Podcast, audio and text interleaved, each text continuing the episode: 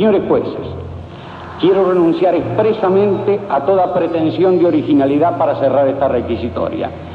Quiero utilizar una frase que no me pertenece, porque pertenece ya a todo el pueblo argentino. Señores jueces, nunca más, nunca más, nunca más. Cuando los juicios se quisieron continuar a otras responsabilidades menores a la conducción de, de las juntas militares, ahí es donde aparece, donde se inician las presiones, se inician levantamientos este, en su momento de oposición a que los juicios se profundicen. Y la respuesta en ese momento del gobierno de Alfonsín fue sacar dos leyes. Una que le ponía un límite en el tiempo este, a poder iniciar juicios, que fue lo que se llamó la ley de punto final, y por el otro lado, que ponía también un límite en cuanto al nivel de responsabilidades que podían tener los niveles inferiores dentro de las Fuerzas Armadas, y eso fue la ley de obediencia de vida. Y hemos promulgado también la ley llamada de la obediencia de vida. Ustedes conocen cuál es nuestra preocupación desde siempre. Habíamos dicho ya en la campaña electoral que había tres niveles de responsabilidad. La de quienes adoptaron la decisión de tomar la política que se tomó para combatir el terrorismo subversivo, las de los que cumplieron órdenes y las de que se excedieron en el cumplimiento de esas órdenes. Aquí no hay impunidad. Nos hubiera gustado que hubiéramos tenido más tranquilidad y más tiempo para que fuera la justicia la que discerniera. En definitiva, lo que yo pienso por lo menos es que la ley anticipa lo que hubiera sido un tratamiento más o menos similar de la justicia. Que no nos vengan con presiones los sectores que detentan el uso de las armas, que este es el paso máximo que puede dar como concesión fundamental a un estado de cosas y con el propósito básico de establecer la democracia para los tiempos en la Argentina. He firmado los decretos de indulto para militares y civiles de acuerdo a lo que venía anunciando desde hace un tiempo esta parte, a los efectos de que nos reconciliemos y pacifiquemos el país de los argentinos. Yo sé que va a haber descontentos, como en todos los hechos de la vida, pero también estoy convencido de que muchos millones de argentinos están aplaudiendo esta medida.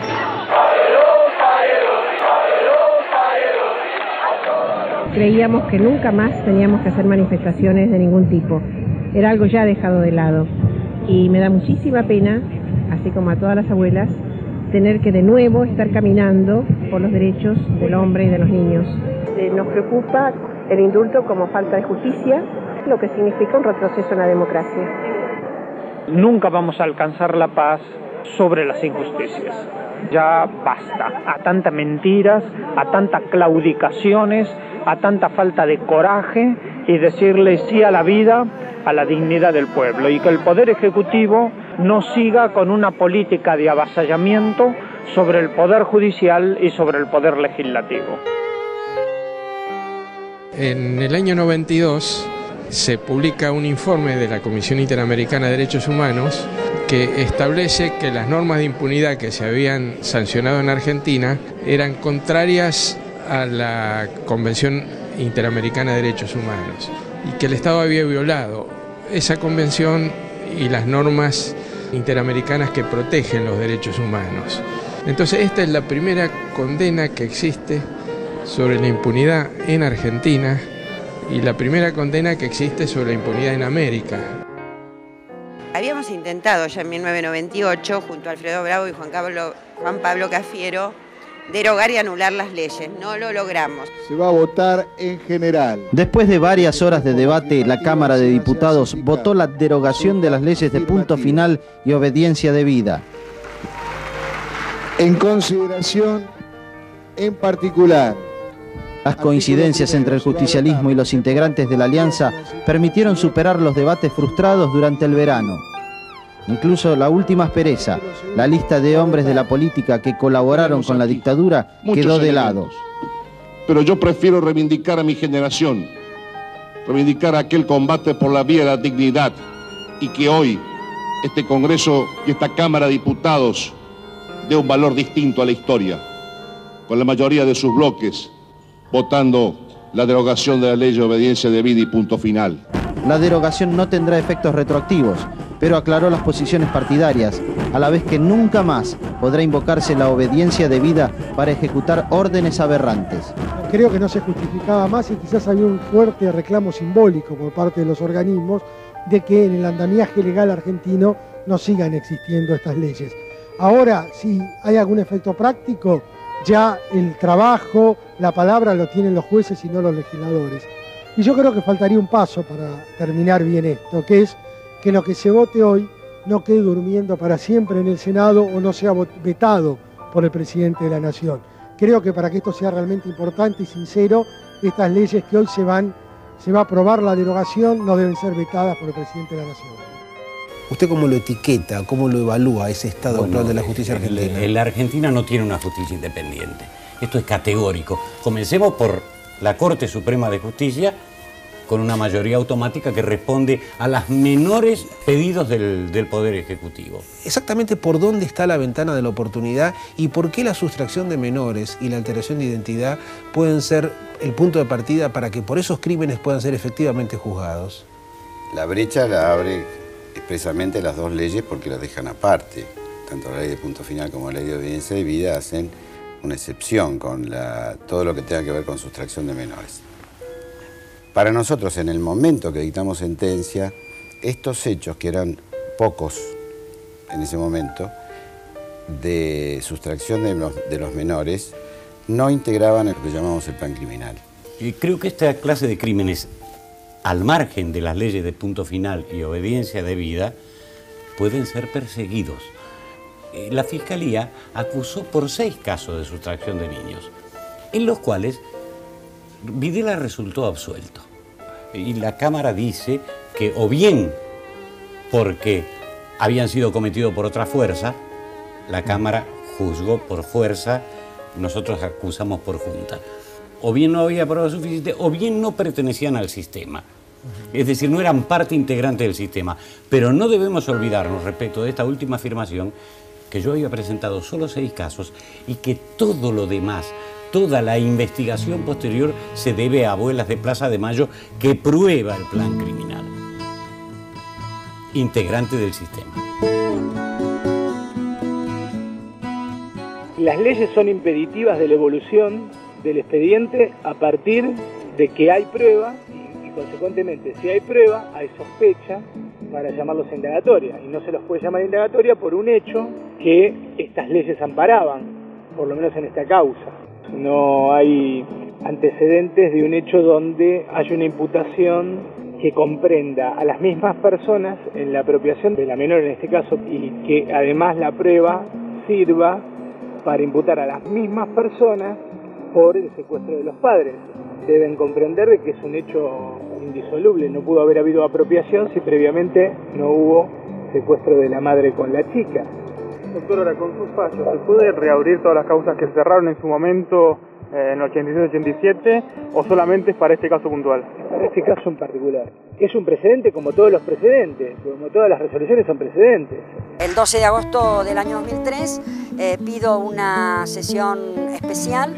Las primeras horas de ese día empezamos a tener señales de que algo cambia, de que algo se está moviendo en la construcción de impunidad en nuestro país que llevaba tantos años es que habíamos llamado una movilización en la Plaza de los Dos Congresos, una movilización que empieza a ser muy convocante. Decláranse insanablemente nulas las leyes 23.492 y 23.521. Los que estén por la afirmativa, sí van a ser marcar su voto, estamos votando en general y en particular, resulta afirmativo. Había una ley, este, había una ley de nulidad que planteaba un problema constitucional que era necesario resolver. No creo que se pueda habilitar al Congreso para que anule leyes que el mismo Congreso había sancionado, particularmente cuando no es por razones de forma, sino por razones de contenido de la ley. Creo que esa es una función que corresponde al Poder Judicial.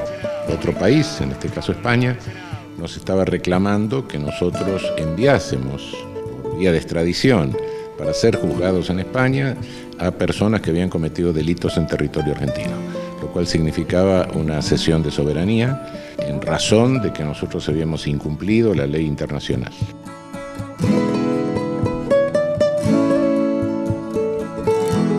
Eh, el Congreso Nacional declaró la nulidad de las leyes de obediencia de debido y punto final y la Suprema Corte de Justicia las declaró inconstitucionales, por lo tanto eran insanablemente nulas y a partir de allí eh, se pudo romper lo que era eh, una ignominia y un baldón para el país y además que comprometía muy seriamente el Estado de Derecho, que era ese muro de impunidad establecido para juzgar la dictadura terrorista vida en Argentina.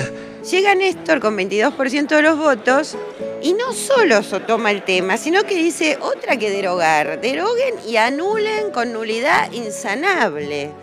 Impulsó eh, esa nulidad, esa inconstitucionalidad eh, favorecida por el cambio de la Corte Suprema de Justicia y el dictado de esas normas del Congreso y de la Corte Suprema de Justicia permitió retomar, por cierto que con más de 15 años de demora, eh, los juicios por los crímenes de lesa humanidad. Vengo a pedir perdón del Estado Nacional por la vergüenza de haber callado durante 20 años de democracia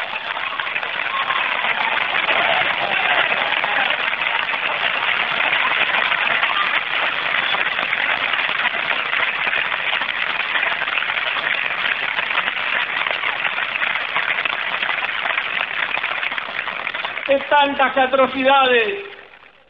Y hablemos claro, no es rencor ni odio lo que nos guía y me guía, es justicia y lucha contra la impunidad. Y a los que hicieron este hecho tenebroso y macabro de tantos campos de concentración como fuera ESMA, tienen un solo nombre, son asesinos repudiados por el pueblo argentino.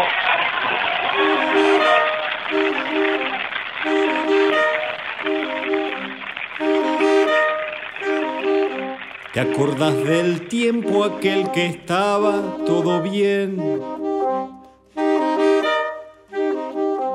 Que en el río igual sin plata se podía beber. Cuando el aire respiraba verde florecer.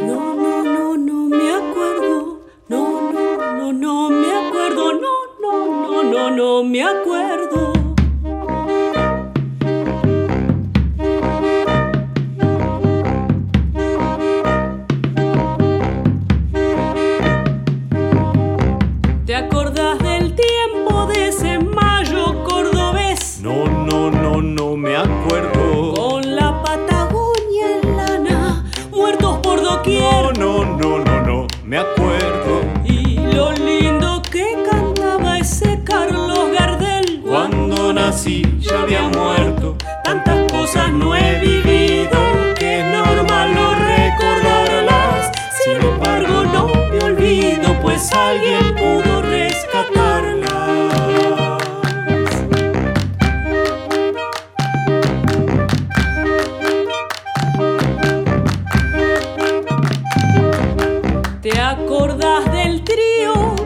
Abusaba del poder? Sí, sí, sí, sí, me acuerdo. Cuando bien no se sabía que se podía leer. Sí, sí, sí, sí, me acuerdo. Y quien nunca más volvía por algo debía ser. Yo estaba casi despierto, tantas cosas he vivido, pequeñito y bajo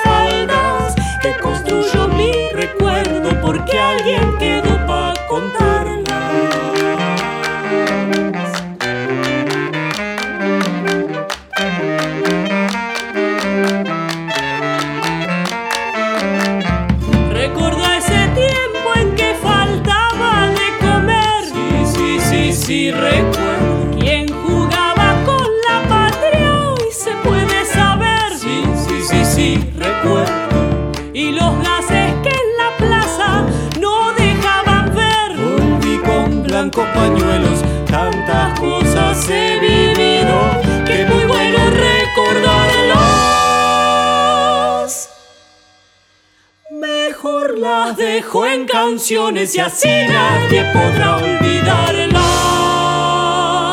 Contenidos y memoria histórica. Radio Nacional.